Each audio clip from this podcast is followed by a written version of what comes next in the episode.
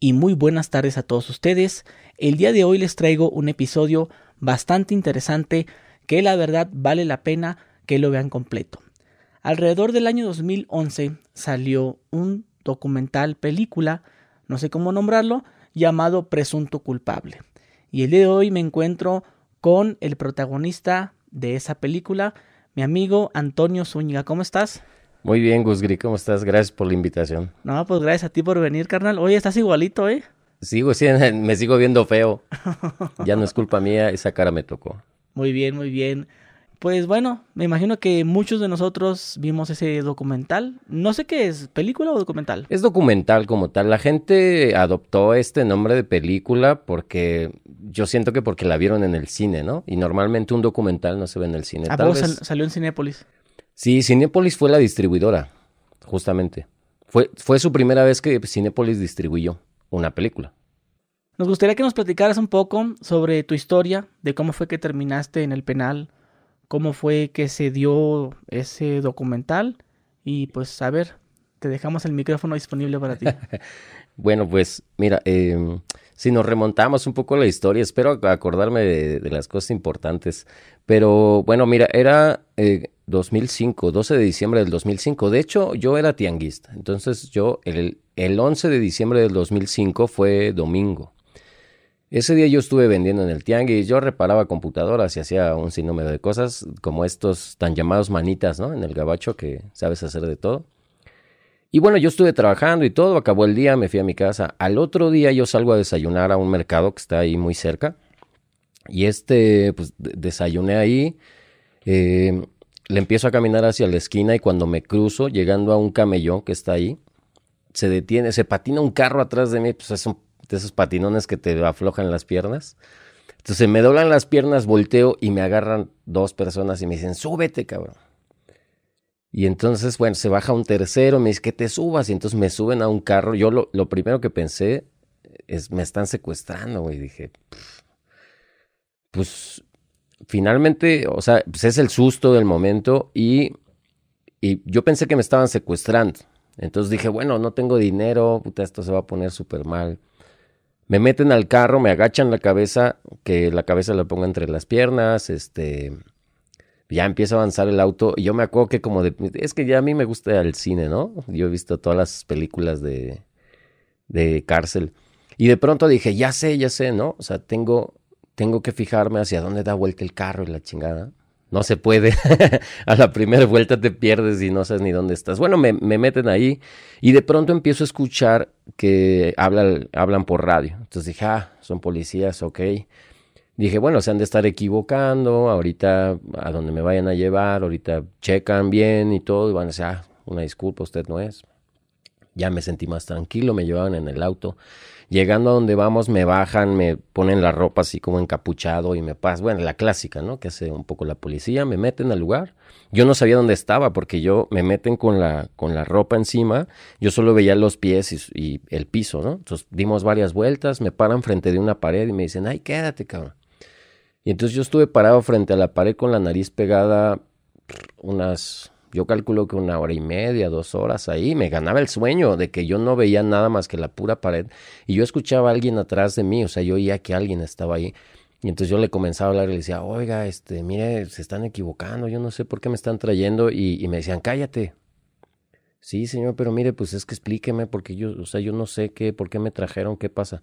Que te calles. Y entonces ya estuve ahí un rato, ya sabes. Después comenzó el interrogatorio, regresaron, me voltean, ya venían ahí los policías que salen en el documental y me empiezan a interrogar. Su interrogatorio era sumamente extraño, era un interrogatorio de ¿dónde están los otros?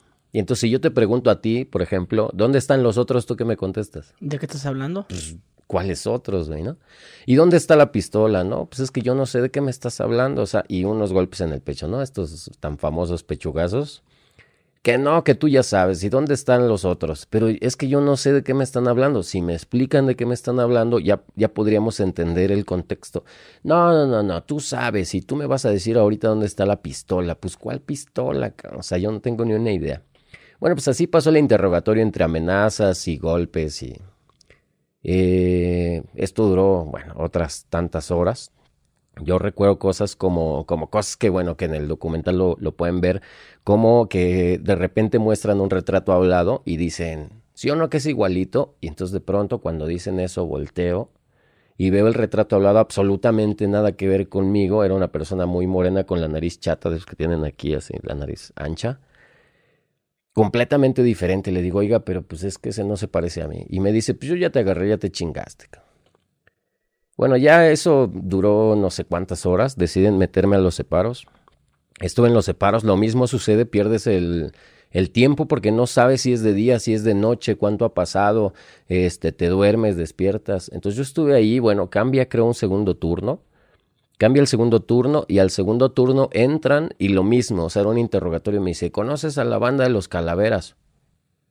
No, pues ni idea, ¿no? O sea, no sé ni de qué me estás hablando eso, o sea, nunca lo había oído ¿Conoces a la, a la banda de los cholos? De no sé qué. No, no conozco a nadie. Ah, entonces tú, tú eres, ¿no? Se sale.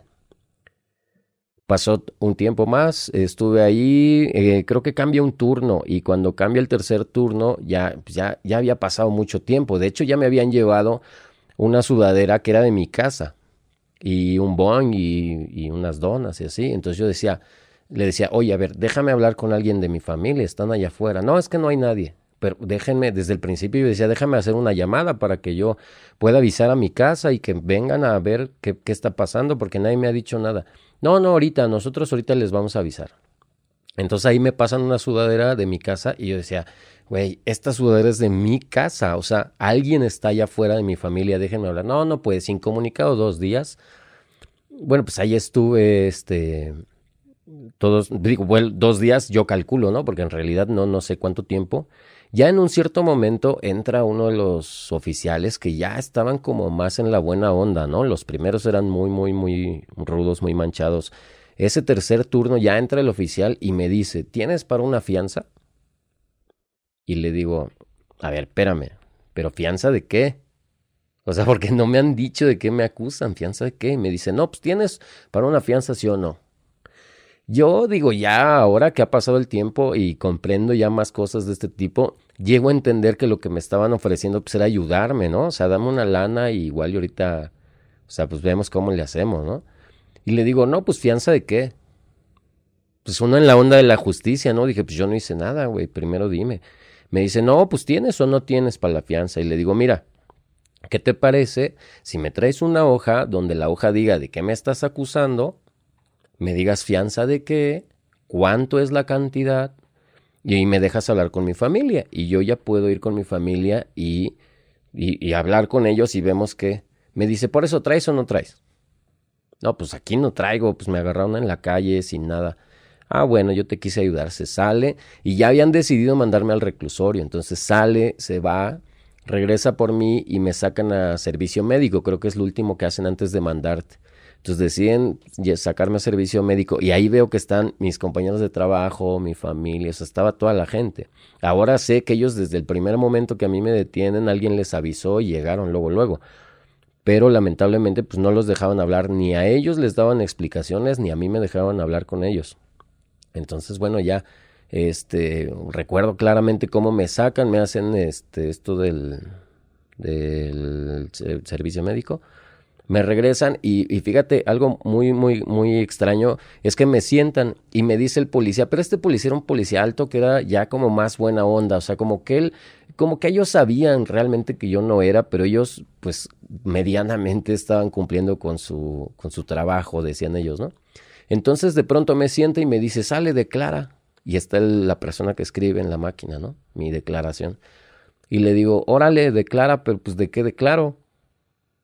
Pues, ¿cómo que de qué? Pues de los hechos. Pues, ¿cuáles hechos? Pues a mí no me han dicho nada. ¿Cómo no te han leído de qué te acusan? Pues no. A mí no me han dicho de qué me están acusando. O sea, y entonces voltea y le hace cara como de chale, güey, ¿no? Pobre güey. Y ya le dice, pues léele lo de lo que lo están acusando. Entonces me empiezan a, leer, no, que no sé qué, que hay un chico que dice que tú este, estabas en una pandilla de cholos y así como de, güey, yo no traigo ni tatuajes ni nada, o sea, están locos. Y bueno, me empiezan a leer y bueno, el chiste es que era de un homicidio de un chavo que este, en unas calles cercanas a donde me agarraron, ¿no? Y ya le digo, bueno, a ver, espérame, espérame. ¿a qué hora pasó eso? Y en eso me dicen, no, pues como dos, tres de la tarde. Y le digo, ah, no, ya fallaron. Porque yo el domingo, o sea, el día anterior, yo soy tianguista y yo estuve vendiendo ahí y hubo una cantidad enorme de gente conmigo, o sea, clientes, compañeros de trabajo, o sea, yo, yo trabajo solo, no puedo encargárselo a nadie, o sea, yo estuve ahí en todo momento. Ah, pues declara y pues, pues ya, ¿no? Ahora sí que ya, ya te defiendes. Entonces yo ya dije, bueno, yo estuve aquí, ya rendí mi declaración y todo, ya habían decidido mandarme y entonces, bueno, ya pude hablar con una, me, dieron chance de hablar con una, persona, me dijeron, ahora sí te vamos a dar chance de que hables con alguien. Entonces yo tenía un amigo que tenía universidad y entonces le digo, ¿sabes qué? Pues creo que el más indicado es él para que pase y podamos hablar. Medio se acerca y me dice, güey, ¿qué hacemos? Pues es que yo no entiendo qué está pasando, pero si tú me ayudas, yo, o sea, pedí que tú pasaras, pues para porque siento que eres el más capacitado. No, no te preocupes, vamos a hacer todo lo posible, vamos a ver cómo le hacemos. Este, tú estate tranquilo, güey, pues ni modo, vas para allá y pues hay que echarle ganas, ¿sí? Ya me llevan a los separos otro rato, de pronto, bueno, en el Inter recuerdo que me hacen la prueba de radisonato de sodio, ¿no? Donde te buscan pólvora, la prueba, no sé cómo le llaman. Para ver si disparaste un arma. Exactamente, me hacen esa prueba de, de así se llama, radisonato de sodio. Y yo me acuerdo que me llega el señor este, agarra unos algodones, me empieza a limpiar y le digo, ¿pero qué esto qué? Y me dice, no, pues es para ver que disparaste porque te acusan de haber matado a alguien. Le digo, pero pues yo en toda mi vida nunca he disparado un arma. O sea, nunca, hágamela. Sí, dice, este, te la vamos a hacer. Sale y uno de los policías me dice, ahorita que llegue positiva, vas a ver, ya no te la acabaste. Entonces se va a la prueba y regresa y sale negativa, ¿no? Entonces le digo, ahí está, salió negativa, pues le estoy diciendo que yo en toda mi vida nunca he disparado un arma. No, de todos modos, ya te chingaste. Entonces, pues ya así deciden mandarme. Yo todavía recuerdo, fíjate que es algo, o sea, la verdad es que hay tantos detalles que no se pueden contar en todo momento, pero recuerdo que cuando ya me suben los policías, eran el mismo policía este altote, que yo ya lo veía como más buena onda. Ellos, yo juro que ellos sabían que yo no era. Eh, vamos en la patrulla y mientras vamos en la patrulla, yo, pues yo estaba en el alucín de, o sea, yo no fui, me están llevando a un lugar donde yo no fui. Entonces yo recuerdo que todavía le digo a los policías, no sean gachos, pues déjenme ir, pues es que yo no fui. O sea, yo no fui de lo que me están acusando, yo no tengo nada que ver. Y ellos decían, pues es que no se puede, o sea, tú ya tienes un proceso, ya te están mandando para allá y no, no podríamos, ¿no? Pero, o sea, bueno, digo, ahora me da risa, ¿no? Un poco pensar por qué yo, pues yo en mi desesperación le decía, pues es que déjenme ir, porque yo no fui, o sea, déjenme ir, yo no lo hice. Y fíjate que dentro del camino le dice uno al otro, dice, qué mala onda, güey, lo van a mandar, cabrón. Dale tu cobija, le dice uno al otro. Y le dice, no, pues se la van a quitar ahorita que llegue. Pues sí, tienes razón. Y recuerdo muy bien que me dice el policía, mira, ahorita este, pues ya vas a llegar, este, pues échale ganas, y tú lleva tus pruebas, prueba que tú no fuiste y te vas a ir libre. No, te preocupes, nomás échale ganas. No, pues muchas gracias. Ya me, me llevaron y entonces pues ya, ¿de qué te platico? No, llegas al oriente, llegué 12 de diciembre, imagínate, súper ultra frío. Y me abren la puerta, me recibe uno de los oficiales, te desnudan para ver que no traigas nada. Y a la hora de que me quiero poner mi sudadera me dice, no, ahí déjala. Pues ya que. Entonces, el frío súper congelando. Llegué como yo creo como a las 2, 3 de la mañana, la verdad. No sé, me pasaron por varios lados que te pasan como a. Pues como irte apuntando el nombre de quién llega y por qué delito y cosas así. Te van pasando a todos lados. Y me andaba del baño. O sea, yo ya tenía como tres horas con ganas de ir al baño, pero pues no hay dónde, ¿no? Y te tienes que aguantar. Pasé por servicio médico, pasé por todos lados. Y me dicen, mira, ya este, ya ahorita este, te vamos a meter una celda porque es muy tarde, ya mañana se ve en qué celda te toca, ¿no? Pues sí. Recuerdo muy bien que me meten a una celda que me dicen que es de puro homicida, ¿no? Porque yo iba por homicidio, entonces pues tú vas así con las rodillas. Pero bueno, tres de la mañana, entonces me meten a la reja. Pues habrá habido fácilmente unos 40, 50 personas en la reja. Eh, la celda esta es de 3 por 4 más o menos, son 3 metros por 4 de largo dos camarotes, estaba lleno a más no poder. Y me empujan, entonces lo único que yo pude colocar fue un pie. Fue un pie en, en un hoyo que me dejaron y el, y el otro pie encima así y agarrado de las dos rejas. Increíblemente yo pensé que nadie se podía quedar dormido parado, pero vi que sí. Era tanto mi cansancio y llevaba yo los dos días allá sin comer bien, sin dormir casi nada. Me quedé dormido así. Me despiertan el otro día y de repente me dicen, sale, que no sé qué, que este, fajineros, oigo que gritan. despierto y se empiezan todos a parar. Y le digo a una persona que está ahí, le digo, oye, ¿qué onda? ¿Qué? No, pues tú no sabes nada. ¿Qué onda, güey? ¿Qué hay que hacer? Me dice, nada, agárrate tu cacharro. Digo, a ah, chinga, cacharro. Me dice, sí, para el rancho. y yo así como, cacharro para el rancho. ¿Qué es eso, güey? Me dice, agárrate un traste y sígueme. Entonces ya bajamos al patio y le digo, pero ¿qué onda? ¿Qué esto? ¿Qué? Y me dice, no, este, me dice, es para el café, para tomar. No es café, creo que es este, granos de, granos de garbanzo molido, como tostado, y te echan como piloncillo, entonces tiene un sabor un poco parecido. Entonces había una fila enorme, todos peleándose, obviamente, porque luego no alcanza. Entonces todos peleándose, empujándose, el custodio regañándolos y aventando el toletazo. Y dije, no, güey. Me dice, si quieres café, forma. No, güey, gracias, cabrón. Yo me acuerdo que pasé como dos días sin comer. Porque pues la neta es que, o sea, pues te da miedo, tú no sabes. Después de eso, bueno, ya me baja. Nos meten como al que sería el comedor y llega trabajo social. Todavía me acuerdo, ¿sabes qué? Que ahí eh, como que te meten y estábamos todos los nuevos, eran como, no sé, 10, 12, 15, no sé. Y toda la demás banda que ya estaba ahí, pues, tratando de robar a todos. O sea, quítame, quítame tus tenis y dame tus zapatos y quítate la ropa y quítate esto y quítate aquello. Y graciosamente, a mí nadie me pidió nada, nada, nada, nada. Yo estaba así. Yo veía todo el movimiento, pero yo la neta estaba como que, güey, ¿cómo vine a dar aquí? No lo puedo creer, pero yo por qué, güey, ese güey, ¿por qué me acusa a mí? Pues de, de pronto me empieza a decir un tipo, bueno, el chiste es que alguien estaba gritando acá, pero yo no, yo, la verdad yo estaba como sacado de onda, y el de enfrente me dice, te hablan, y volteo y me decía, cinco, cinco qué, güey, cinco, cinco qué, cinco, cinco qué, güey. Ya agarró, se dio la vuelta y se fue. Dije, pues igual si me quería robar, me estaba pidiendo algo, pues ni idea. Llega trabajo social, te hacen tu hoja, quién va a entrar, estás casado, soltero, bla, bla, bla. Te dan un papel y lo gracioso ahí es que todo el mundo parece que cree que todos ya saben. ¿Sí me entiendes? O sea, te dan tu papel como si tú ya supieras a dónde voy y lo que tengo que hacer, no sé, es muy extraño. Entonces yo me acuerdo que veía mi papel y decía, pues, ¿esto qué, güey, no? O sea, entonces le pregunto a un chavo, oye hermano, mira, es que me dieron este papelito y no, no sé, ¿no? Me dijeron que ya me fuera, pero no sé qué tengo que hacer. Ah, pues es allá arriba. Entonces ya subo y le digo, oye, mira, traigo este papel. Me dice, ah, sí, sí, es aquí. Me abre la puerta. Pásale. Entro a la reja, que son como pasillos, ¿no? Donde están todas las celdas. Hay creo 12 celdas cada pasillo. Y entonces eh, o sea, recuerdo, eso, ese, ese es de las primeras este, cosas que yo creo que me... Los primeros días. Que, ah, por supuesto, que me destruyó los nervios.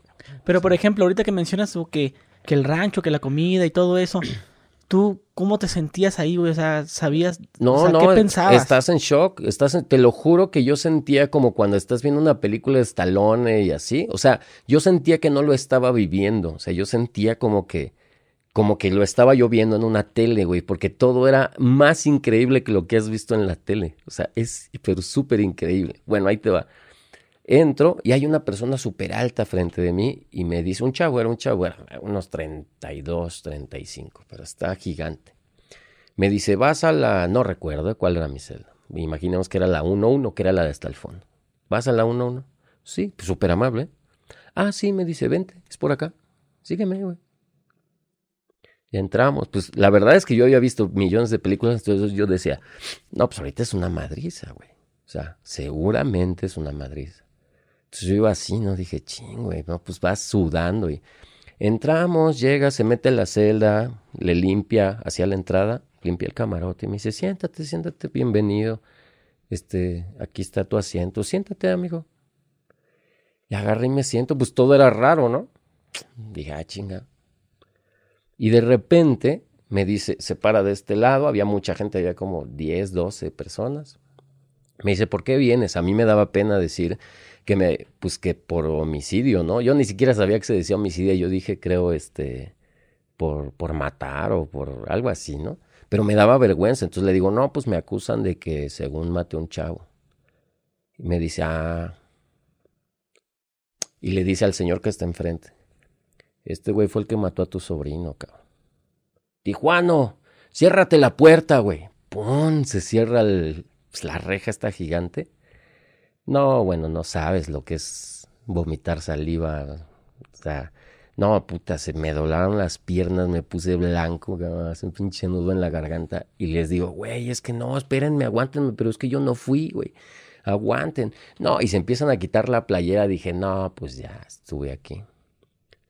Y de pronto, no, ya cuando yo creo que ya me vieron que estaba así a punto del ataque, me dicen, güey, no, no es cierto, güey, discúlpanos, es una broma.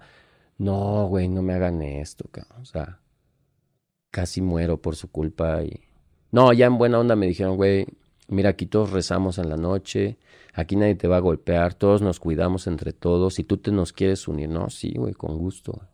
No te preocupes, güey. O sea, todos estamos aquí, pero pues hay que apoyarnos. No, pues muchas gracias, qué bueno, ¿no? Bueno, yo duré ahí una semana, yo creo. Esa semana yo dormía en el piso, en, la planta alta, este, no, ahí no había protección en la reja, entonces entraba todo el viento, pues era, era diciembre, sin cobijas, sin nada en el piso. Yo en todo el documental salgo, salgo con tos, en todo el documental estoy, pues sí, en los nervios, este, pues las malpasadas. Entonces yo toda esa semana me la aventé así, o sea, yo me la aventé pues durmiendo en el piso sin nada. Conseguí un cacho de cartón así. O sea, no, valoras las cosas hasta que estás en un lugar donde no tienes nada. Ya el chiste que me aventé ahí una semana, ahí duré como una semana, pues susto tras susto, ya ir al, al juzgado y decían que ahí mataban gente y la chingada. O sea, acá que vas, pues vas. Pues haz de cuenta que hubiera una calle donde matan gente y que han matado a mucha gente y tienes que pasar por ahí para ir a algún lado. Imagínate. Y no es de que si quieres, tienes que ir. Entonces, pues la neta es que vives, pues vives al límite, ¿no? Ya total que duré ahí como una semana. Ahí me aventé como una semana o dos, no recuerdo. Y de pronto, pues ya deciden eh, pasarme a, a COC, lo que le llaman COC, Centro de Observación y Clasificación. Pues lo mismo, o sea, es una aventura, este, la neta es que, mira, estoy temblando, güey. O sea, la neta es que sí. El recordar eso te. Sí, por supuesto. Es que, o sea, mira, o sea, al final pasa algo muy extraño. Es realmente no, no, pasa nada. O sea, realmente no te pasa nada, grosso modo. Pero, pero los momentos de estar pasando de un lado a otro y que tú crees muchas cosas y que viste películas y que la gente te dice cosas, vas, o sea, puta, o sea, no puedes ni hablar. Yo me acuerdo que ese día que me nos pasaron a COC bajan a uno que ya había estado muchas veces en la cárcel, muchas. Sin mentirte, en 40 minutos se fumó una cajetilla. Yo he, de haber orinado unas 30 veces. De que yo lo veía y lo veía fume, fume y se acababa uno y prendía el otro. dije, güey, si un güey que ya estuvo aquí una cantidad enorme de veces se fumó una cajetilla en media hora, cabrón, algo debe de haber allá, cabrón. O sea, está muy cabrón. Y ya, o sea, ya cuando te pasa, sí, es un susto tremendo, pero en realidad pues no, no pasa nada, o sea, es, es como maltrato psicológico todo lo que te va sucediendo ahí. Y pues la neta es que sí, sí, sí te, te mantiene pues, pues, espantado en todo momento. Eso fue en el Oriente, ¿no? En el Oriente, sí. Oye, pero ¿cómo, cómo nace el documental? Mira, el documental... O sea, ¿por qué? Relativamente, mira, yo llego ahí, este, bla, bla, bla, yo me aviento todo el juicio, este, termina el juicio y me sentencian. Me sentencian eh, a 20 años, 20 años, 5 meses, no sé qué. Y entonces mi familia, no sé cómo, contacta a Roberto Hernández y Laia Negrete, que son los productores de Presunto Culpable. La verdad es que la historia no me la sé cómo. O sea, a mí solamente llegaron y me dijeron, oye, ¿qué crees? Que hablamos con unas personas y pues a lo mejor nos pueden ayudar. Este, pues nos dijeron que si te pueden venir a ver, sí, claro, pues con gusto, ¿no? O sea, todo el que pueda ayudar. Entonces yo me acuerdo que en la primera vez que nos vimos, pues obviamente llegaron a interrogarme. O sea, finalmente lo que todos hacemos, todos en absoluto, es que si alguien te cuenta algo, lo primero que haces es dudar. O sea, dices, ah, como que siento que no es cierto, ¿no? O sea, como que es choro. A mí se me hace que lo estás inventando. Entonces ellos fueron, platicamos mucho, mucho rato, me dijeron, mira, no podemos hacer tal vez nada. Vamos a tratar de ayudarte. Lamentablemente tenemos que cumplir con un doctorado en Berkeley pero vamos a intentar analizar tu caso y vamos a ver qué podemos hacer. No, pues sí, muchas gracias. Lo empiezan a leer el expediente y empiezan a encontrar todo lo que yo había contado que había sucedido. Bueno, Roberto me decía, ¿cómo puedes recordar cada una de las cosas, momentos así, al pie? No, no sé, o sea, yo creo que es tanto el miedo que tienes que te concentras. Entonces ellos ya empezaron como a estudiar el caso y a ver qué estaba sucediendo, etcétera, etcétera. Y como, es más, la primera escena que tú ves en Presunto Culpable, donde Roberto pone la cámara en la mesa y dice, ¿quién de ustedes es el que mejor sabe la historia? Esa es la primera vez que se vio con ellos, con mis amigos, con mi, la que ahora es mi esposa, con mi, mi familia. Y, por ejemplo, a ti te dijeron que eso iba a ser una película documental. No, no, no. Mira, cuando, cuando empezamos a grabar, ellos llegaron y me dijeron, mira, tal vez no vamos a poder hacer nada, te vamos a tratar de ayudar en lo más posible. Vamos a, si tú nos das el permiso, vamos a grabar tu caso para intentar subirlo a YouTube o mostrárselo a, a las autoridades pertinentes, o sea, Cámara de Diputados, senadores, etcétera, para intentar que esto no le suceda a nadie más. Y entonces me pareció buen cambio. Dije, pues sí, o sea, yo ya estoy aquí finalmente, ¿no? Pero sí quisiera que esto no le suceda a nadie más porque sí está muy, muy cañón. Está viendo una toma donde tú dices, ahorita lo que me comentas, que dormías en el piso. Sí. ¿Cómo el ataúd, cómo le decían? Ah, sí, eso ya fue en población, que dormía yo ahí en el, en el sarcófago, que bueno, ahí que, que, las cucarachas y todo eso, ¿no? Sí, claro. De hecho, este, hay mucha gente, ¿no? Que, que me cuenta su historia, me encuentra y obviamente se siente identificada y me cuenta, yo también estuve, a mí también me pasó. Pues duermes abajo del camarote y sí, eh, haz de cuenta. El problema es que el camarote no es muy alto. Entonces, si tú quieres dar la vuelta, por ejemplo, yo para dar la vuelta lo que hacía era subir esta mano y girarme para poder darme vuelta. O duermes boca arriba o duermes boca abajo pero no, o sea, en una posición y así tienes que estar toda la noche. Oye, pero la cámara entró a población. O sea, no era así como, por ejemplo, no le pusieron condiciones a los camarógrafos, no grabes esto, no grabes el otro, nada más graba lo que vas a grabarse, en este caso tú, ¿no? Que eras el objetivo. Claro, de hecho ellos eran eh, abogados investigadores, era decir, es decir, no eran litigantes. Entonces ellos fueron y consiguieron el permiso de las autoridades, en este caso el reclusorio, etcétera, etcétera y obviamente ellos le dijeron, mira, este es un caso que estamos siguiendo, parece muy interesante, creemos que esta persona es inocente y pues estamos documentando qué sucede, bla, bla, bla. Y pues vamos a grabar el juicio, ¿no? Entonces, eh, digamos que tenían el permiso y comenzaron a grabar todo el juicio. Y al principio, es más, en el documental lo comento, ¿no? Que la primera vez que llegamos con la cámara, o sea, todo el mundo se espantó, empezaron a correr y se escondían abajo de los los, de los escritorios, no. No la... gente del juzgado. Sí, y de hecho, eh, uno, un valiente se paró y me dice, oye, esa cámara, ¿qué? Le digo, pues no, no, yo no, no sé. Pero te viene siguiendo, sí, eso sí. O sea, me viene siguiendo, pero yo, yo ahora sí que yo no te puedo explicar, ¿no? Si necesitas saber algo, pues no sé, a lo mejor pregúntale al reclusorio o a... Pero yo no sé. Pero ya después de eso, siento que toda la gente se acostumbró. O sea, porque mucha gente me veía que la cámara me seguía y siento que la gente ya se había acostumbrado un poco a la cámara, o sea... ¿Cuántos días fueron de grabación? No, pues muchísimos, muchísimos. No recuerdo, pues estuve dos años, cuatro meses. Pero la cámara me empezó a seguir, por ejemplo, creo que a todas las audiencias o a la mayor parte de las audiencias. Me estuvo siguiendo la cámara en todo momento hasta el momento, de hecho era como esporádico al principio un poco, porque parece que estaban siguiendo tres casos o algo así al mismo tiempo. Pero de pronto se dan cuenta que el que supuestamente había sido mi abogado había falsificado su cédula profesional. Es decir, yo había estado en indefensión porque esta persona se había presentado como un abogado, pero no lo era. Entonces ahí, bueno. ¿Pero quién lo había contratado? Pues mira, esa es otra cosa que yo la verdad es que no sé, pues tú estás adentro, ¿no? O sea, finalmente yo no supe, o sea, relativamente le preguntaba a toda la gente, a todos mis amigos y así, o sea, ¿quién trajo este abogado? Y nadie sabe decirlo, o sea, de pronto es de esos abogados, yo creo que agarras así de, a ver, venga, y le preguntaron, sí, yo llevo tu caso. La verdad es que no supimos quién lo llevó, pero pues resultó que el abogado era Coyote. O falso. O sea, que tenía... Era falso. Pero era del Estado de México él también, ¿no? La verdad es que no lo sé. Él tenía, según lo que recuerdo, una cédula supuestamente eh, expedida en Oaxaca, Salinas, no es que, en Oaxaca. Y él lo que había hecho aparentemente era tomar una licencia de alguien y él le puso su foto y sacó una fotocopia. A tu familia le sacaron dinero.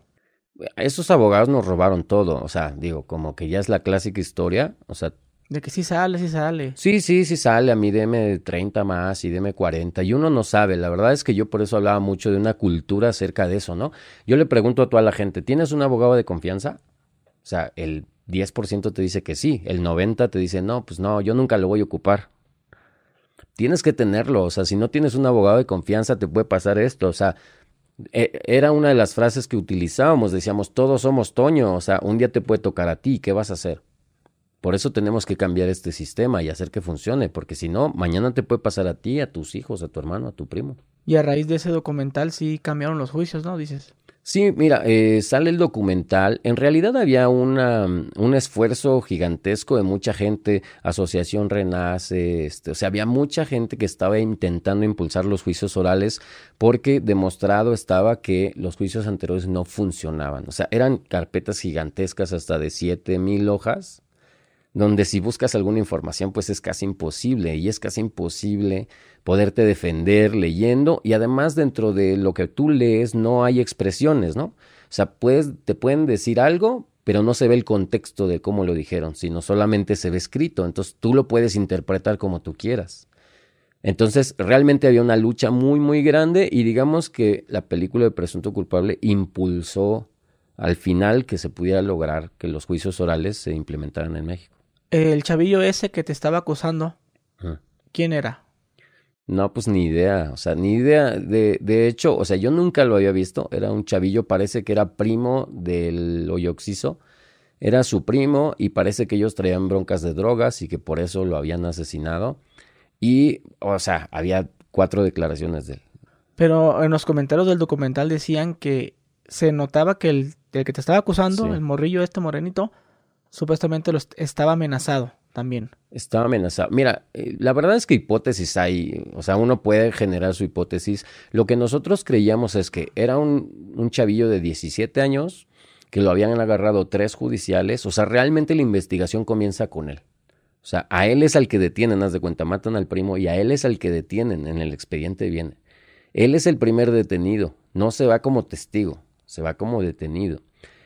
17 años, este, se lo llevan tres judiciales, ¿no? Te llevan, lo incomunican aparentemente, y él llega un momento donde dice, no, pues yo los conozco, vamos, yo sé dónde están.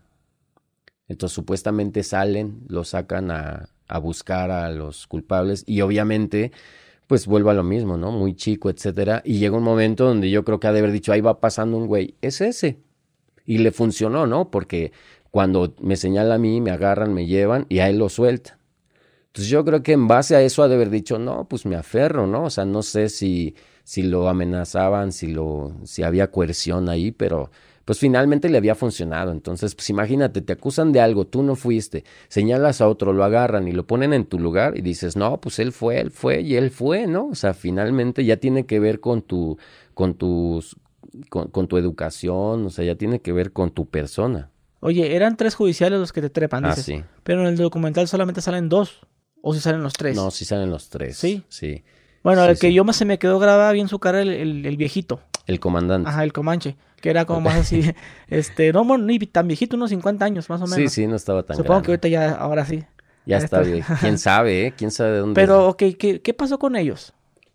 No, no sé. ¿eh? La verdad es que me parece que a él recibió un ascenso. Me parece que recibió un ascenso o algo así. Eso lo vi en, en el documental. Era información que habían obtenido para ponerlo en el documental. Parece que él recibió un ascenso, lo ascendieron y luego lo jubilaron. O sea, como de te haciendo y ahí ¿Pero haciendo por qué? pues, o sea, esas cosas, bueno, fue, eso era lo que casi siempre estuvo como en boga al platicar, ¿no? O sea, ¿por qué vas a ascender a alguien? En el, con el documental se dejó más claro que tu caso era una injusticia y que eras inocente, inocente, perdón. Pero, ¿por qué hacer todo eso? O sea, ok, yo me doy cuenta, oye, tú la cagaste, métete. Yo, en lo personal, si fuera el juez, pues los castigo, ¿no? A los judiciales. Sí, pero creo que es difícil, ¿eh? O sea, que creo que es difícil porque yo siento, esa es una opinión personal, o sea, siento que, que, que si tú, por ejemplo, castigas a una parte de toda la cadena que tienes, muestra que tienes un eslabón débil y que a lo mejor el que sigue está igual y el que sigue está igual. Para no tener que hacer todo eso, mejor así lo dejamos. No pasa nada, este, esto fue un error ahí de cálculo y... Oye, entonces tú sales ¿Entras en el 2000 qué? ¿6 o 5? 2005. ¿Y sales? En el 2008. 8. El documental sale en el 2011. En el 2011, ¿Por qué tanto tiempo? Porque, o sea, porque haz de cuenta, cuando recuerdas cuál era el plan, ¿no? Tal vez subirlo a YouTube, mostrárselo a legisladores, cambiar este sistema, o sea, es decir, mostrárselo a la gente que tiene el poder de poder cambiar este sistema para que sea algo mejor para todo México. Pero no tenía el, la, o sea, no había la idea de que saliera a cines, o sea, relativamente no. Pero en el camino, entre las entrevistas y todo lo que sucedía, según tengo entendido, encuentran a Marta Sosa, productora de Amores Perros, Giselle Ibarra, este, un socio que tiene se llama, este, no me acuerdo, perdón. Pero, eh, y ahí comienzan a, platicar y dentro de esto, obviamente ellos lo que hacían era mostrárselo a todo el mundo. Entonces lo ve Marta Sosa y dice, es que esto está increíble, esto podría mejorar al país, como mexicanos esto nos conviene, hay que buscar la manera de que esto se vea lo más posible. Y comienza un, una reunión de gente increíble, o sea, toda la gente que lo empezó a ver comenzó a decir, yo quiero apoyar en algo, ¿qué puedo hacer para que esto se pueda ver? De pronto, entre todo esto, se presenta en Morelia y bueno, yo me acuerdo que eh, cuando ganamos y nos dan el premio en Morelia, eh, se paró la gente y aplaudía y había una ovación. ¿no? Yo me acuerdo que yo no paraba de llorar, ¿no? Yo estaba llorando, ahí yo no pude ni hablar. Pero después de esto sucedió eso. La gente comenzó a empatizar con lo que estaba viendo y comenzó a decir, yo quiero apoyar, yo cómo le hago. Y entonces todo empezó a crecer y llega a Cinépolis. Cinépolis dice, a ver, espérame, esto está increíble, ¿qué te parece? Nosotros nunca hemos distribuido, pero ¿qué te parece? que te ayudamos a distribuirlo, porque esto es muy importante, hay que hacer que todo México lo vea para que pueda cambiar el sistema y todos estemos mejor. ¿Ganaste dinero de eso? Yo no, yo no, yo la verdad, mira, tú supongo que tú sí sabes, ¿no? Si yo llego y te grabo desde el principio, lo que sucede es que tú firmas un papel que dice, yo no voy a reclamar nada, autorizo, yo no deseo nada, etcétera, etcétera. De hecho, ese, o sea, de hecho, este, desde que empezó, pues es lo primero que llegan a decirte, fírmame este papel, porque es por seguridad. Yo le decía a Roberto, por Dios, yo nunca te pediría nada. O sea, me devolvieron mi vida. Yo no necesito nada más más que estar afuera y que me dejaran ser feliz con mi vida y me quitaran ese crimen del cual yo no participé. En el documental empiezas diciendo que tú deseabas estar muerto o en la cárcel. ¿Por qué ese pensamiento? Pues mira, yo vivía solo, yo tenía 26 años, no sé si era la crisis de los 20, ¿cuántos son? ¿25? De 27, ya andabas ahí cerca, pues. Ya, no, sí, ya, no, ya, yo, yo creo ya me, me adelanté. Yo la neta es que, o sea, vivía solo, este, trabajaba muchísimo, o sea, yo era bastante enfermo de estar trabajando, ¿no? Yo podía estar haciendo tres cosas a la vez. Podía estar, a mí me gusta este, reparar cosas de audio, o sea, cualquier cosa a mí me gusta arreglarla, ese es como mi hobby. También hacía música, también, o sea, todo lo electrónico, televisiones, cosas así, etcétera, etcétera, o sea. Entonces yo, o sea, yo era así, o sea, yo trabajaba muchísimo, casi no dormía, siempre estoy ojeroso. Y de pronto, pues yo creo que me entró esa crisis de decir, o sea, ¿qué estoy haciendo de mi vida? No estoy haciendo nada, no gano bien, trabajo muchísimo, vivo solo, no tengo esposa, no tengo hijos. O sea, no sé, o sea, yo qué, o sea, y en ese momento yo le digo a Dios, o sea, neta, o sea, ya, o sea, hazme algo, mándame a algún lado, dame algo para que yo pueda hacer algo de mi vida, mátame, méteme a la cárcel, lo que tú quieras, pero y, o sea, fue a los tres, cuatro, cinco días, dije, puta, güey. Qué efectivo. Ándale. Bueno, te lo juro que te puedo contar esto que es muy extraño. Mucha gente de la cárcel, así, o sea, si, si hacemos como un patrón, mucha gente en la cárcel estando así en una bolita platicando, cuando yo conté eso, muchos de ellos pidieron estar ahí adentro. ¿En serio? en serio, te lo juro que, o sea, te platican, yo también pedí estar aquí. Yo tenía este problema, yo tenía esto, y un día yo volteé y le dije, méteme a la cárcel o mátame, hazme lo que... Y tómala, güey. Es, o sea, por eso yo le digo a la gente, igual si quieren verlo como juego, pero yo les digo, mira, si vas a pedir algo, pide la lotería o pide ganarte millones, vas a ver que te va a tocar, oh, yo sé lo que les digo. Ahorita que estamos en el 2022, ya pasó muchos años, ¿no? Ya, ya, ya. Que al ver atrás eso, ¿cómo lo recuerdas? Pues mira, lo, lo, recuerdo, de hecho me han hecho la pregunta de si, si pudiera regresar en el tiempo y me quitaba, pues mi respuesta es no, ¿no? O sea, es una experiencia, lo viví, etcétera, pero, pero sé que, que, que es un poco extraño, porque si no me hubiera ido bien, ¿qué crees que contestaría ahorita? ¿Sí me entiendes? Eh, o sea, por supuesto, esa pregunta la contestaría como, por supuesto, regrésenme y quítenme de ahí. Yo, o sea, yo no quiero pasar por ahí cuando me agarraron. Entonces, pues es ambiguo un poco lo que yo te pueda contestar acerca de eso. Mira, yo ya lo veo como un recuerdo, algo que me da, me hace sentir bien, me hace pensar que pude, así lo que le pedía al de allá arriba, ¿no? O sea, dame algo, o sea, yo, ¿qué onda con mi vida? ¿Qué estoy haciendo? No, yo no sé por qué, por qué no estoy haciendo nada y creo que me dio la oportunidad de poder hacer algo de mi vida y de poder hacer algo que me enorgullece y algo que, que, que, hoy en día me hace sentir bien, más allá de que si te conocen en la calle o no, de que si te hablan o no, porque es verdad, la verdad es que llegas a una fiesta y te dejan pasar. ¿Qué onda, güey? Pásale, pásale, o sea. Órale, pues que yo iba a pagar. O, sea, sí te siguen reconociendo la gente. Sí, por supuesto. Y además hay historias súper chistosas. Luego he venido en el metro así y se me para alguien al lado y me dice, ¿qué? ¿A dónde vas? Pues pues acá al centro. Ah, yo también. Vámonos por ahí. Pues sí. Y ahí vamos todo el camino, y no, que yo, y que te van platicando así, como si fueran así compas de toda la vida, así. No, pues chido, ah, no, chido, eh, eh, te echas una torta. Sí, carnal, vamos a, una torta, va. ¿Está perro esa? Sí, la neta es que sí, o sea, sí está muy, muy bien. Bueno, un día, ¿sabes qué me pasó? Que llego con una chica, le compro una memoria, me la llevo, no sirvió, llego, le reclamo, oye, la memoria no sirve. A ver, te la checo la está checando. No, es que sí, mira, sí sirve. Y no, no, es que no, no agarra. Me dice, ¿tú eres el de presunto culpable? Le digo, sí. ¿Me la vas a cambiar? No, no puedo. Órale, chido. Entonces no sirvió, ¿no? Entonces ya, ya déjalo así.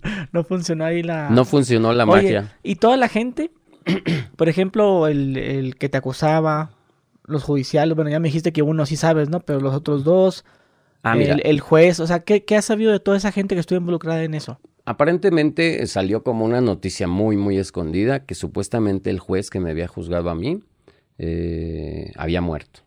O sea, no sé si sea verdad, porque bueno, en varios estados han dicho que yo estoy muerto y que no sé que, qué, te mataron por el documental. La pata de palo y no sé. ¿La pata de palo?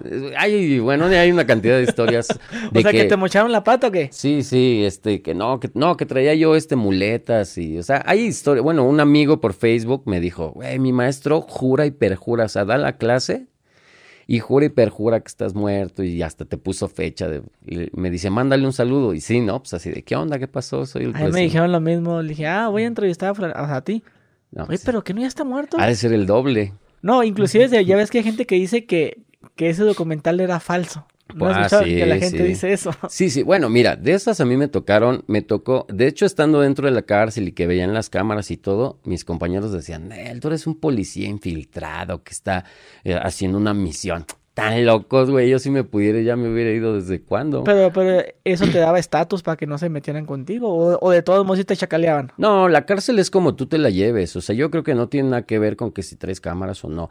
Yo siempre respeté a todos, siempre me llevé bien con todos. Yo, o sea, yo la verdad es que, bueno, yo le hablaba muy bien a los custodios, o sea, porque, porque como dicen ahí, si eres una línea, mientras tú seas una línea recta no pasa nada. Y yo así me la llevaba, pues sin dinero pues te la pasas de, ah, hola, ¿qué onda? Ah, ¿qué onda? ¿Qué pasa? Yo me acuerdo que me bromeaba el custodio. Oye, hazme un favor, sí. ve y pide en la tienda que me manden unas galletas y un refresco y no sé qué. Ya lleva, bien lejos que estaba. Ya regresaba, ya andaba por ahí. Y de repente llegaba el de la tienda. Oiga, jefe, que me dijeron que le trajeras. No, yo no pedí nada. Y yo, güey, me estás metiendo en un pedo. Pero, o sea, la verdad es que yo me llevé bien con todos. Eh, yo creo que, pues eso, o sea, así como te llevas aquí afuera con la gente y no tienes problemas, yo creo que es lo mismo allá adentro. Obviamente, si hay malosos, ¿no? O sea, si hay así del que te toca y te quiere robar o algo. Pero pues yo creo que es lo que menos, al menos yo creo que tuve suerte. Además, tengo cara de perro, ¿no? Igual me ven y dicen, güey, eso está feo. ¿Te casaste en la cárcel? Me casé en la cárcel. ¿Cómo fue eso? La gente lo sabe. Mira, durante muchos años, o sea, yo conocí a la que ahora es mi esposa, que le mando un saludo, que me, no creo que me esté viendo ahorita, pero, pero en el futuro me va a ver. Le mando un saludo. Mira, la verdad es que, pues como todos novios, nos conocimos como a los 17, 18. Duramos mucho tiempo de amigos, años, uno, dos. Y de pronto, pues ya fuimos novios, nos besamos, así. O sea, ni siquiera le dije, oye, ¿quieres ser mi novia? Nos besamos. Y duramos mucho tiempo así, ya vivíamos como muy juntos, hacíamos todo juntos, íbamos a Six Flags, íbamos a, sí, se puede decir marca, si no, pues la editamos. este, íbamos a todos lados juntos. Entonces, de pronto, eh, o sea, habíamos planeado, ya, ya teníamos bastante edad, ¿no? Entonces ya comenzábamos a hablar de vamos a tener hijos y va a ser así, y en la boda tú te vas a vestir de blanco y la chingada. O sea, duramos mucho, mucho tiempo haciendo eso. Y cuando a mí me detienen y me llevan a la cárcel, eh, ya había pasado un año y cacho, y de pronto dicen, va a haber bodas comunitarias y no sé qué. Entonces, pues a mí me dio nostalgia un poco. Yo, o sea, yo quería todos los sueños que teníamos y era probable que tal vez yo no saliera. Entonces yo fui y me le declaré allá adentro. Le dije, ¿sabes qué? Mira, yo... Eh, ahí voy a llorar. Ah, ya no voy a contar, porque si no... No, pues llegué y le dije, mira, la neta es que yo soñamos toda la vida podernos casar y hacer nuestra vida y tener hijos, pero pues estamos en un lugar donde no es tan posible. Yo quisiera pedirte que te cases conmigo. Ahora, antes de que me contestes, quisiera que pienses que estoy aquí y que me puedo quedar 20 años aquí. Te recuerdo que un papel no te ata a mí. No, sí está.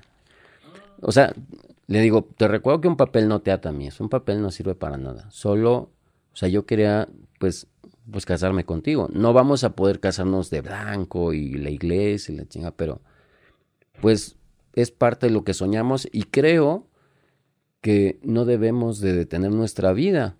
El día que tú te quieras ir, lo único que me tienes que decir es que ya no quieres estar conmigo. Y eso es todo.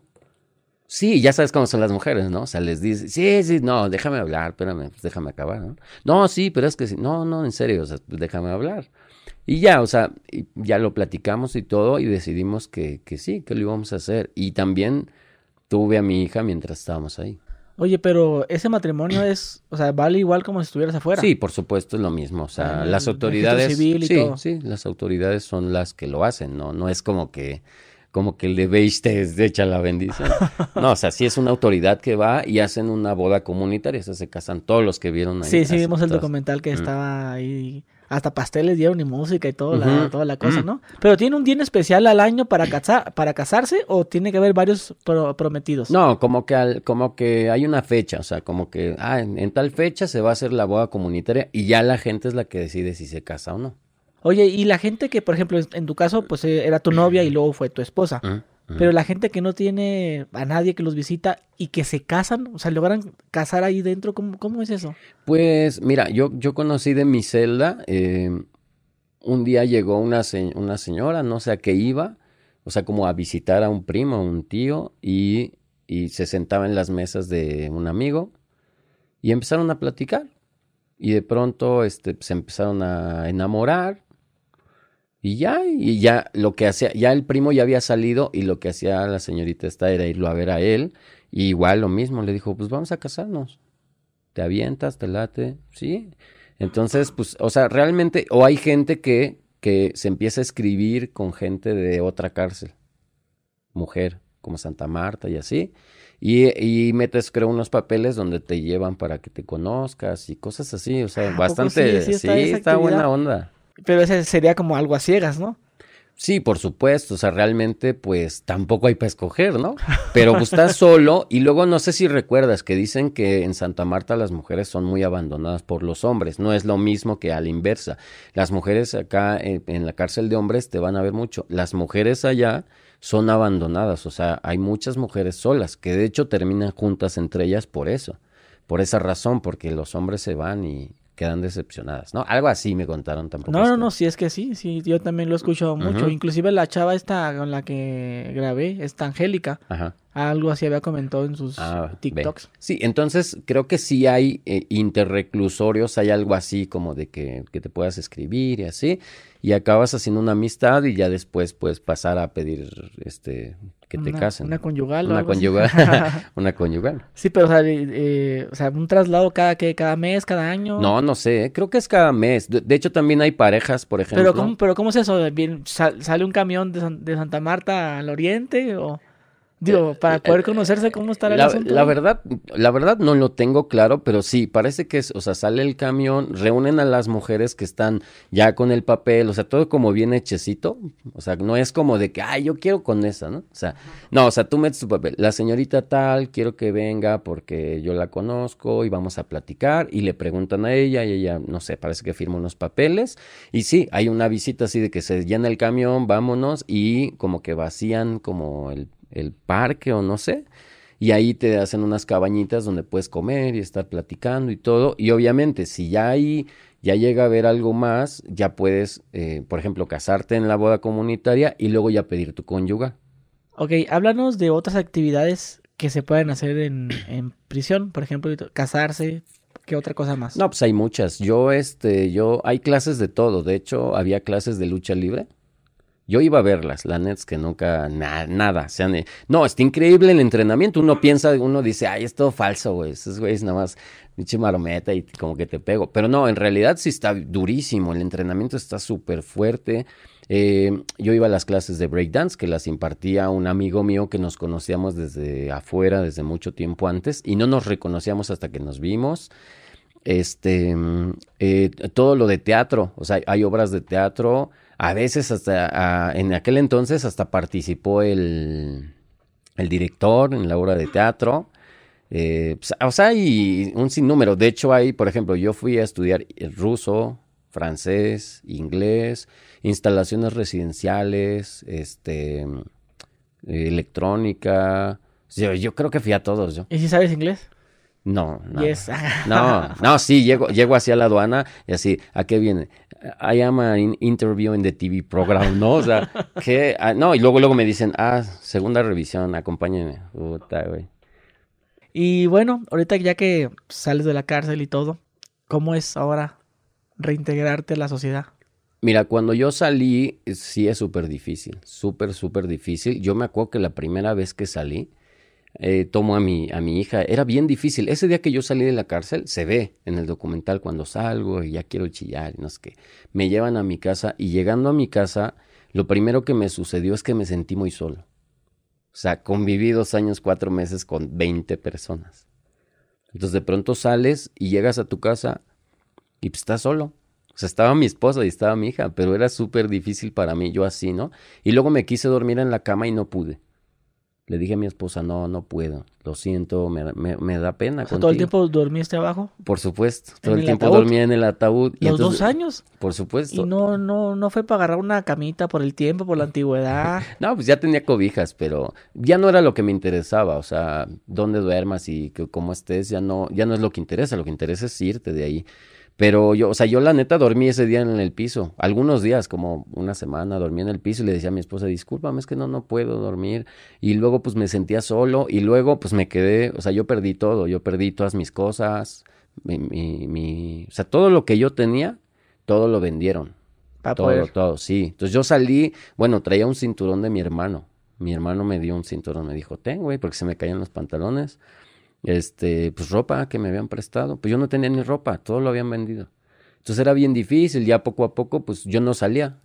Yo me la pasaba en mi casa. El primer día que salgo, yo veía a una persona y le decía a mi esposa, te lo juro que este es el que me acusó. Es este, es este.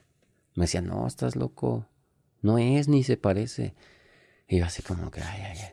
veía patrulla y así las piernas gacho, ¿eh? O sea, sí, sí se te doblan. Dices, güey, viene la patrulla. ¿Y te pasó lo que le pasó a muchas personas que cuando salen de la cárcel se sienten raras por los sonidos, por los olores, por... ¿Sabes a mí qué me pasó? Eh, dentro de la cárcel te vuelves como, estás siempre alerta, siempre, siempre, siempre estás alerta.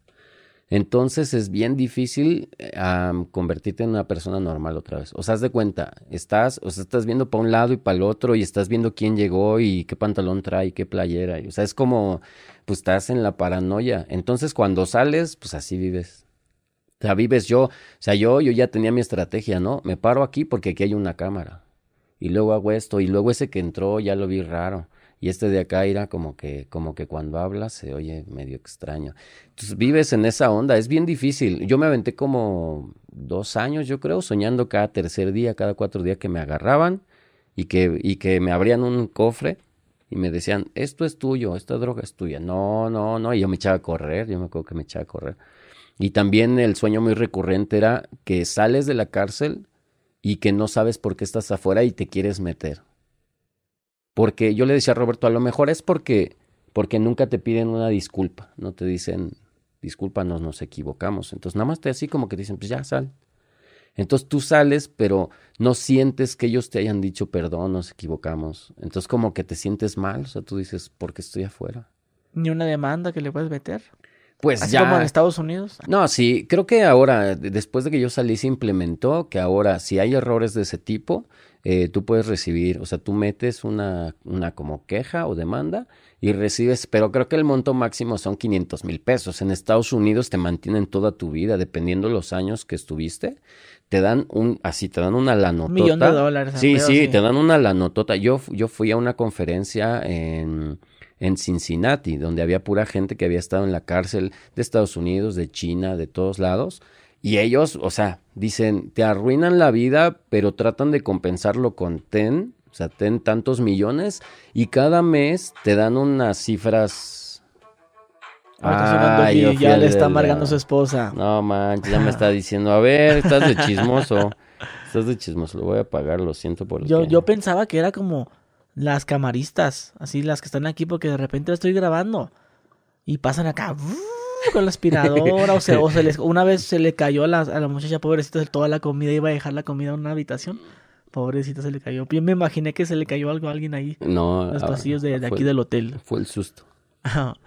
¿Qué me estás diciendo? Que no, ya no sé qué estamos diciendo, estamos tranquilos chupando. Bueno, estábamos hablando de, de- de las disculpas, de las conferencias. Ah, sí, este, o sea, yo allá pues conocí a muchos, ¿no? Entonces me, me platicaban, por ejemplo, gente que estuvo 26 años en la cárcel.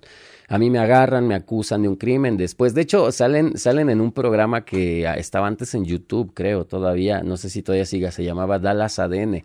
Es un grupo de gente como de Innocence Project. ¿Conoces Innocence Project? Eh, no, ¿qué es? es, eh, eh, son unos abogados que se reúnen, re- recaban fondos y digamos que juntan pruebas de ADN. Entonces van, hablan con los presos, el preso les dice, yo no fui, no sé qué, tengo estas pruebas. Ellos creen que eres inocente y van y te, y te sacan sangre y van y sacan las pruebas con las que supuestamente te habían inculpado y lo machan a ver si pega el ADN, porque en el entonces donde los detuvieron no había esas pruebas. Entonces lo machan y dicen, ay, ay, ay, este es inocente y lo tienes aquí tantos años. Y entonces ellos te ayudan para salir. De hecho, lo puedes buscar en Facebook, ahí están y han estado sacando, o sea, en ese entonces cuando yo fui llevaban 300 liberados gracias al ADN. Volviendo un poquito al tema sobre reintegrarte aquí, o sea, a la sociedad, por así decirlo. Dices tú que es difícil, ¿no? Tanto Muy tú como persona, pero a lo laboral, ¿cómo sería? No, súper difícil. Mira, uno, eh, yo, yo, cada que me preguntan eso, les digo, mira, toma en cuenta que yo tuve el beneplácito, uno, de poder salir absuelto. O sea, no tengo ningún problema con la ley. Y dos, eh, la gente sabe que soy inocente. Entonces, si yo llegara a pedir un trabajo, seguramente me lo darían. O sea, no creo que... Obviamente no ando por la calle diciendo, vengo a pedir trabajo, soy el presunto culpable, ¿no? O sea, si no, pues llegaría como cualquier persona, no, pues vengo a meter mi hoja, pero necesito su hoja de antecedentes no penales. Pero sí es muy difícil porque conozco mucha gente. Después de esto, bueno, o sea, una cantidad enorme de gente a mí me escribe, me habla, que tiene el mismo problema o que lo tuvo. Y me cuentan ellos, o sea, pues es que no, no hay chamba. No, o sea. Pero es- esa, esa parte no entiendo. En tu acta de no antecedentes penales aparece, ¿no? Pues si estuviste en la cárcel o no.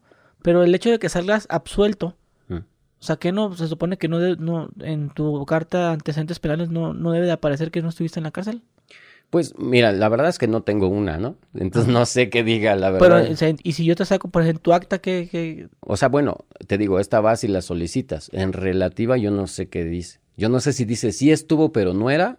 Ajá, sí, eso es lo que, es- eh, eso es lo que yo también quisiera saber, porque digo yo, como una persona que dice, yo salí absuelto, pero no me quieren dar trabajo en ninguna sí, no, parte. pues te queda la duda, ¿no? O sea, sí, si tu, si tu hoja dijera estuvo, pero no era, de todos modos el que lo vea va a decir, pero estuvo. Deberíamos eh, que alguien nos ponga en los comentarios que diga Sí. exactamente cómo es, qué, qué dice. Sí, ¿verdad? alguien que salió este absuelto, que ponga si, si qué dice, ¿no? O sea, Sí. qué dice claramente. Estuvo, pero no era. Estuvo, pero no era. O no sabemos si era. Pero sí es súper difícil, ¿eh? Encontrar. Además, además, no solo eso, pues te queda el estigma de que estuviste. Y la gente no quiere, no quiere relativamente convivir con alguien que estuvo en la cárcel por una u otra cosa. Además, quien estuvo en la cárcel es como bien sabido que no dice por qué estuvo, ¿no? Sí. Pero eso te hace dudar muchísimo, o sea, porque, de- ¿por qué estuviste? Nah, por una cosa. Dices, güey, debió de haber sido algo feo, porque si no, no, no dirías, ay, de una cosa. Dirías, estuve por robo, ¿no? Estuve por esto. Pero pues imagínate, alguien que estuvo por robo y luego te pide chamba de que me dejes ayudarte. De cajero. Sí, ándale. sí, o sea, sí, la verdad es que sí es fuerte y, o sea, yo no lo sustento, o sea, yo no, yo no lo apoyaría. O sea, yo creo que la gente, aunque sí haya cometido un delito, merece la oportunidad de que le des trabajo, si es que puedes hacerlo. Pero, pues la gente dice, pues, mira, de agarrarme uno que no estuvo y uno que sí estuvo, ¿a quién crees que elijo? Y luego relacionan mucho a la gente que estuvo en la cárcel con ser mañoso. Y no, no, mañoso no, no de vender drogas, sino que eres mañoso, eres, sabes Sí, mañas, sí. pues, que Sí, exacto. Sí, sí, como... pues, tienes es, que, es- escuela mala, pues. es que se dice que es la escuela, ¿no? La escuela del crimen. ¿Y si es la escuela del crimen? Pues relativamente un poco. La neta es que. Pero ¿cómo, pues, de dónde viene la frase, la cárcel es la escuela del crimen? Pues fácil, porque mira, ah, o sea, tú llegas a la cárcel, ¿no? Entonces, relativamente, aunque tú no quieras, convives con gente que ha cometido fraudes, que sí los ha cometido. Fraude, este, robos, Asesinos. asesinatos, etcétera. Pero además, pues lo único que queda por hacer dentro de la cárcel es harto ejercicio y estar contando historias. Entonces, pues el que robó, yo me acuerdo que fíjate, una vez fui a la clase de electrónica. Entonces estamos en la clase de electrónica, media hora de electrónica, de, ¿no? Este es el símbolo de, de la batería y este es el símbolo de no sé qué, y tú apuntando. Y de repente yo no sé por qué se desviaron y empezaron. No, sí, a ver, ¿cómo se desactiva una alarma Viper? Y el que estaba así, no, pues levantas el carro y con un desarmador le picas acá y la chingada. Y luego otro decía, no, pero también la otra forma es así. O sea, dices, güey, esto es increíble, ¿por qué la gente está contando esto? Yo vine electrónica, no vine a ver cómo desactivas una alarma Viper, esto es absurdo. Pero sucede, o sea, entonces, y además, ¿sabes qué? Dicen una cosa, metes a uno que hacía fraudes. Y luego metes a otro que cometía robos de trailers. Y luego los juntas. Entonces, pues es como un Pokémon, ¿no? Ya lo fusionaste y ahora, ahora tienes una banda delincuencial con los mejores tipos haciendo su, su chamba. Hasta de secuestro y de Por robo, supuesto. cómo asesinar a una persona que no quede huella. Exacto. No, y además, ¿sabes qué? Yo lo que le decía mucho a la gente, mira, ponte a pensar esto. Tomas a un chavo, vamos a decir 19 para no vernos acá. Lo metes a la cárcel, se le muere la mamá, lo abandona la novia, la esposa. Nadie de su casa lo apoya. La justicia no le creyó que él no fue. Le va de la chingada allá adentro. Y después de 20 años lo sacas a la calle sin esperanzas de nada. No tiene casa, no tiene... ¿Qué crees que piensa esa persona? Yo vi mucha gente que decía, yo le tengo odio a la sociedad. La sociedad no me quiso escuchar, la sociedad les valió Mauser. Ahora, cuando yo salga, me la van a pagar. güey. Como, o sea, pues creaste un monstruo y luego lo soltaste. Y luego estamos bien espantados porque es que le mochó la oreja, es que pues tú los, o sea, la sociedad misma los estamos creando, ¿qué quieres? No hay un centro de reinserción. O sea, no te dan trabajo, yo me supongo que deberían, ¿no? Darte como, bueno, ya te enseñé carpintería, porque sí la hay, hay carpintería, hay este, pues ya ves que hacen Se gana dinero de eso. Pues sí y no, porque, o sea, tú, no, no, hay, no hay trabajo de carpintero. Lo que hay es que tú compras un taller allá adentro y tú te pones a hacer tus cuadros, tus polianas, ¿no? La famosa poliana.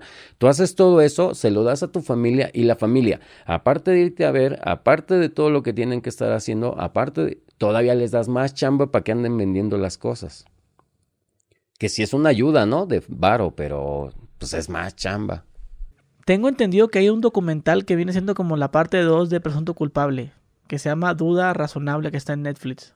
Duda razonable. ¿Sí lo has visto? Sí, por supuesto, lo tenía que ver. A, ver, para ver, espérate, antes de que me digas, eh, tu documental, hasta la fecha, ¿lo, ¿lo has visto? ¿Lo vuelves a ver o no lo puedes ver? Yo, mira, yo mi documental lo vi en cada una de las presentaciones, o sea, lo que hacían era presentar el documental y yo siempre estaba atrás viendo. Fíjate que, me, ah, digo, antes de que continuemos, me pasó algo muy chistoso. Una vez estábamos hasta atrás y estábamos viendo presunto culpable y era la sorpresa para la gente que acabando presunto culpable entraba yo.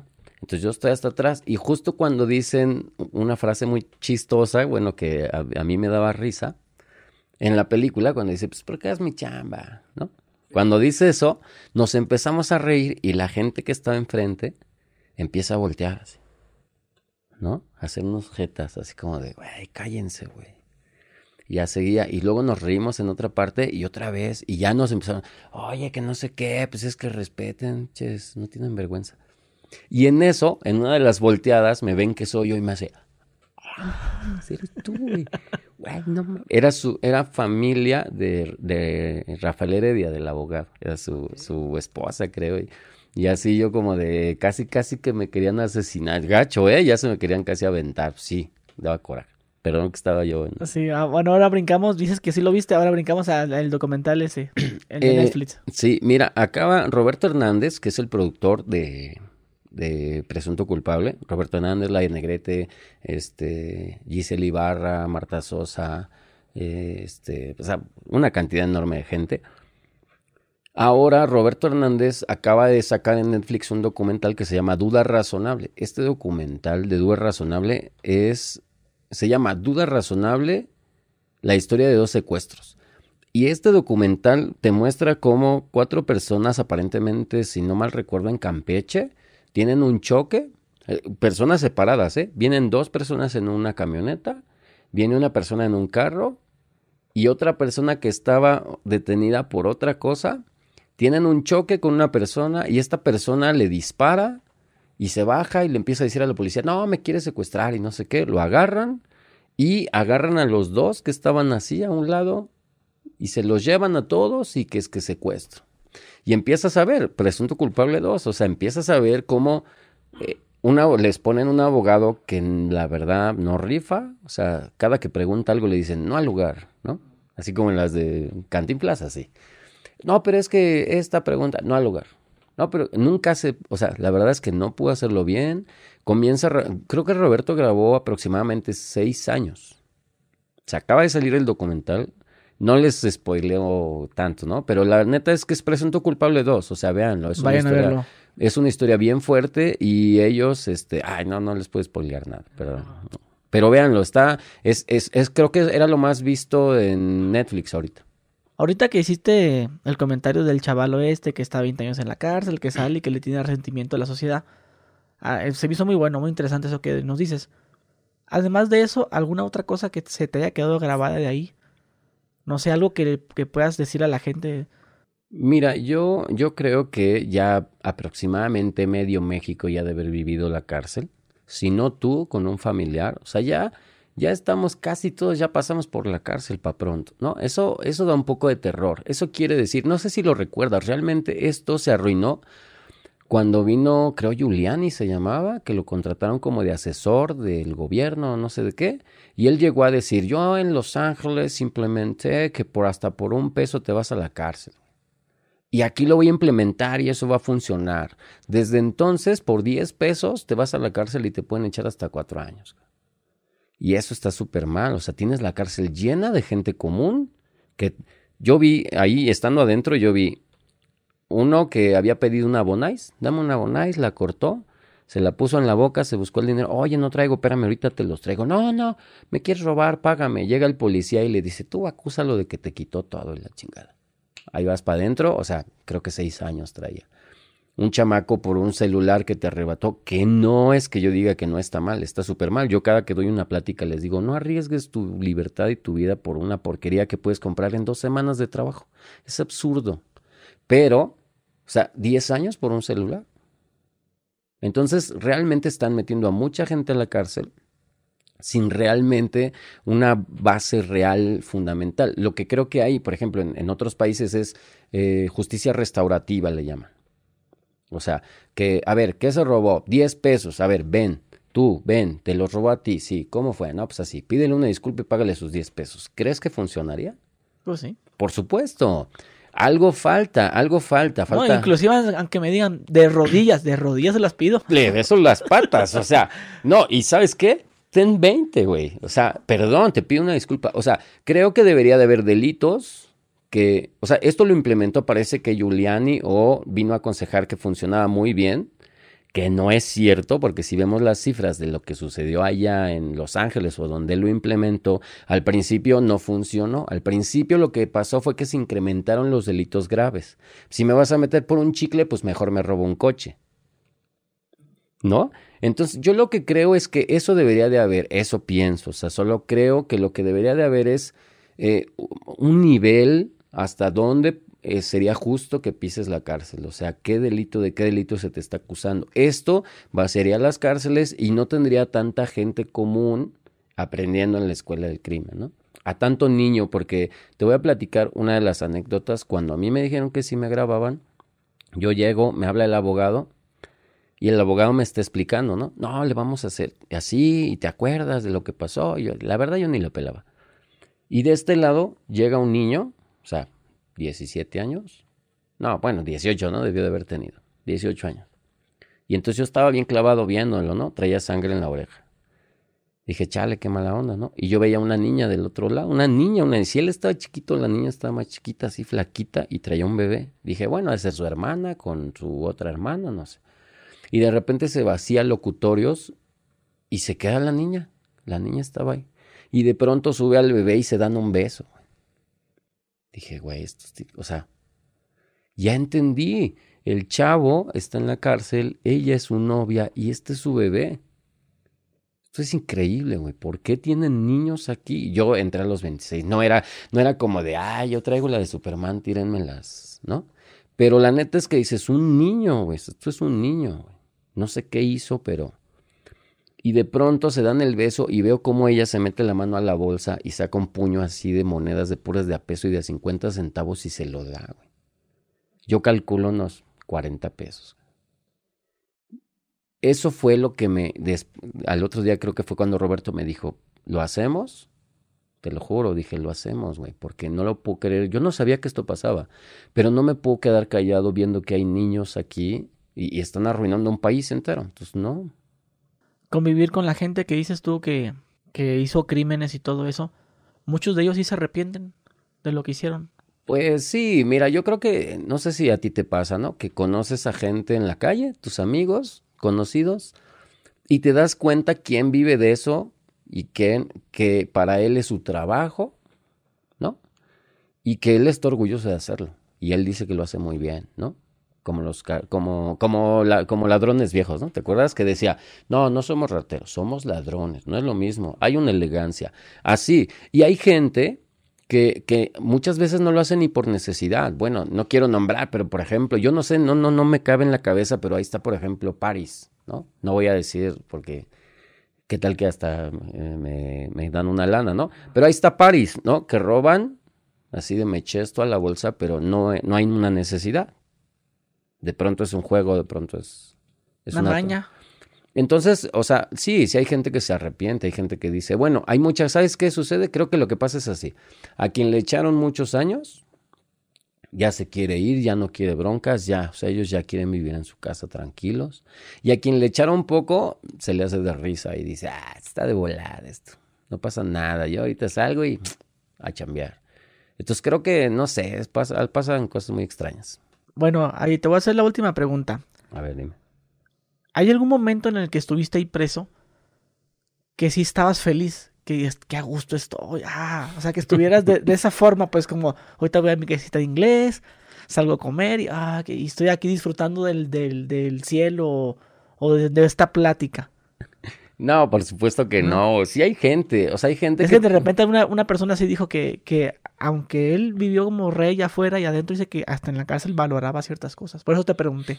Sí, no, yo, yo creo que eso tiene que ver, pues uno, cómo te va, ¿no? O sea, seguramente tiene que ver con que traigo lana y tráiganse acá y no el estéreo y pónganme mi música, o sea, no lo sé. Yo yo yo la verdad no, eh, no pude. Yo me acuerdo que las primeras veces que me iba a correr, yo veía la barda con las estas espirales que tiene con con púas y yo me sentía en una película y yo decía, ¿cómo le hago para irme de aquí? O sea, tiene que haber una salida porque o sea, pero yo me sentía como una película. La verdad yo nunca me pude llegar a sentir cómodo. O sea, lo que sí es que dije, mira, lo que te explicaba con mi esposa, ¿no? Yo no voy a dejar de hacer mis logros y mi vida sin importar dónde esté.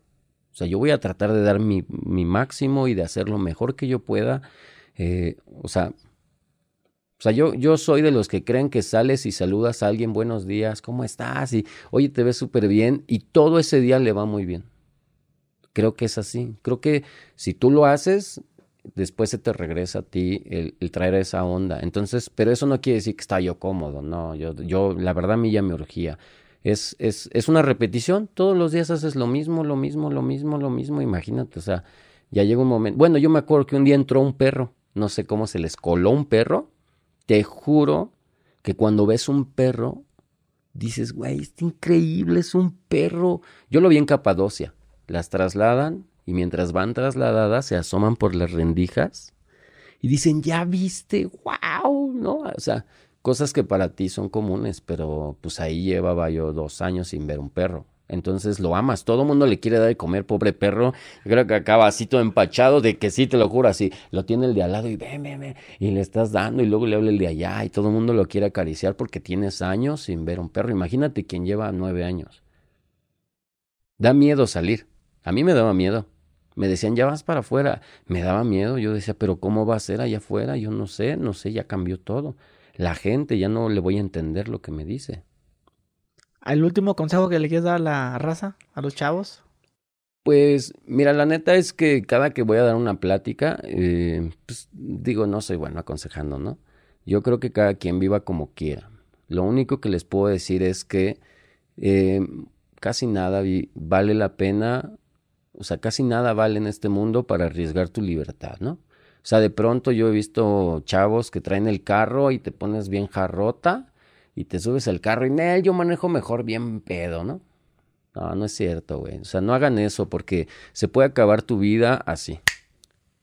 Y por otro lado también, pues hay que hacer todo lo que tú quieras, todo lo que tú te propongas, hazlo, güey. Yo, yo tengo una canción donde justo al final digo, que, que yo me pregunté que yo, ¿cómo, ¿cómo lograr algo si yo no tengo apoyo? No tengo quien me apoye, no tengo quien me, quien me arrime, ¿no? No tengo quien me dé.